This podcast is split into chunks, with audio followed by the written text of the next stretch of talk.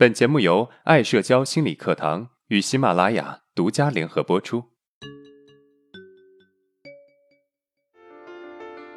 走出社交恐惧困扰，建立自信，做回自己，拥有幸福人生。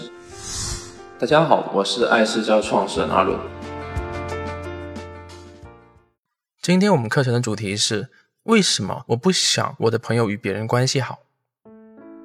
有人说，朋友之间最好的状态就是各自拥有自己的生活圈子和私人空间，从不会逾越。然而，在现实生活中，很多人却常常以朋友的名义绑架、控制对方。我有一个学员，他在大一意外的认识他现在的好朋友，他们俩关系一直很好，有快乐一起分享，有烦恼一起分担。在生活中，两个人就像连体婴儿一样。但是后来他发现，他的好朋友总喜欢挽着别人的手和别人说笑。以往只有他能够享受到的特殊待遇，现在另外一个人也享受着。他很受挫，很难过，觉得自己被抛弃了。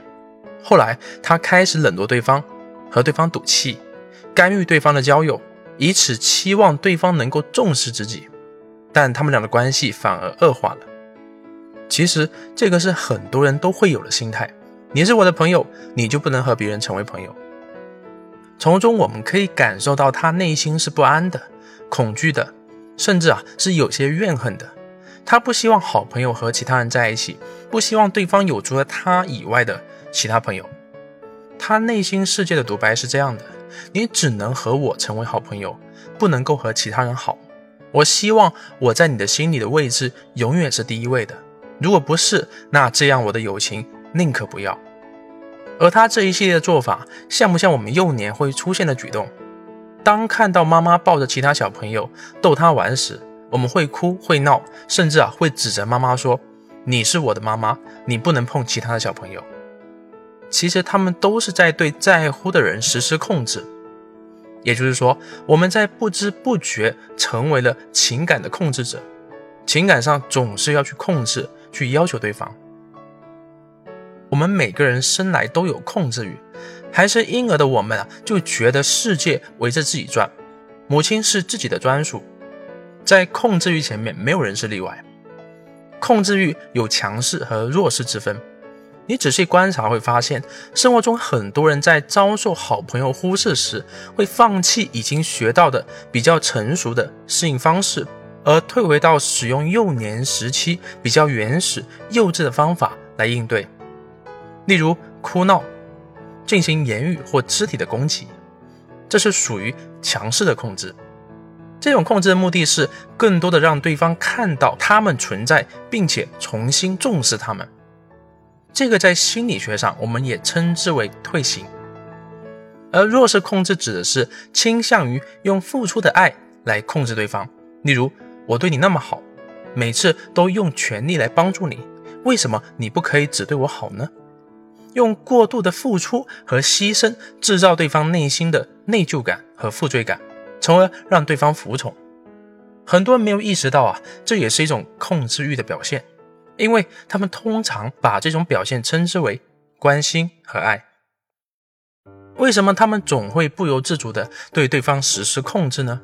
这是因为随着对方的交际圈逐渐的扩大，他们的占有欲也慢慢的膨胀。他们会因为对方和他人走得近而暗自难受赌气，他们开始害怕失去对方，害怕孤独。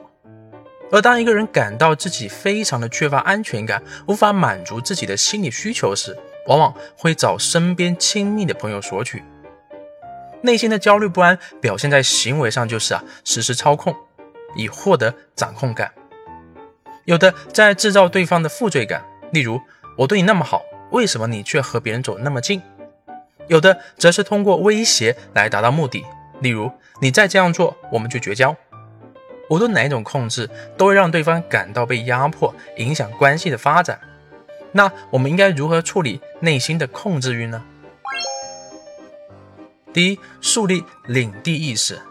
曾经一个大学室友。因为无法忍受朋友的忽视，频繁地出现在对方的生活里，不管对方的感受如何，自顾自地像个连体婴一样黏着对方。曾经最冲动的做法就是冲上去，让朋友在他和别人之间做一个选择，否则啊就不再是朋友。试图用不理智的行为来控制对方的一切，往往会让对方越来越远。因此，我们要有意识的在两个人之间画一条清楚的分界线，提醒自己，即使两个人感情很好，也不能够入侵他的空间，对他的行为指手画脚。不把自己的意志强加到他人身上，对于友谊的强求也会放下不少。第二，分散注意力，将时间投入到其他事情上。面对好朋友的忽视，会焦虑不安，这是正常的事情。我在面对控制欲膨胀时啊，我会有意识的将一些精力和时间投到一些感兴趣的事情上面，比如午休后到图书馆看自己喜欢的书，傍晚去操场慢跑几圈，一天下来心情舒坦多了。控制欲自然也会随之减弱很多，这是因为当我们的生活有其他的东西填充和滋养，就不会太过强求自己在对方心中的位置。虽然我们没有对方的陪伴，难免会失落难过，但是痛苦和快乐是并存的。我们既要享受他们带来的快乐，也要面对他们不经意间给我们带来的痛苦。第三，用适当的关心替代控制。我们很难做到无时无刻的照顾别人的感受。既然我们很难做到，当然也不能强求对方必须做到。当我们发现朋友忽视我们时，控制只会让对方不舒服，甚至让对方逃离。我们或许可以尝试心平气和的和对方谈谈心，告诉对方我们的感受。我感觉你最近有些忽视我了，这让我有些不安。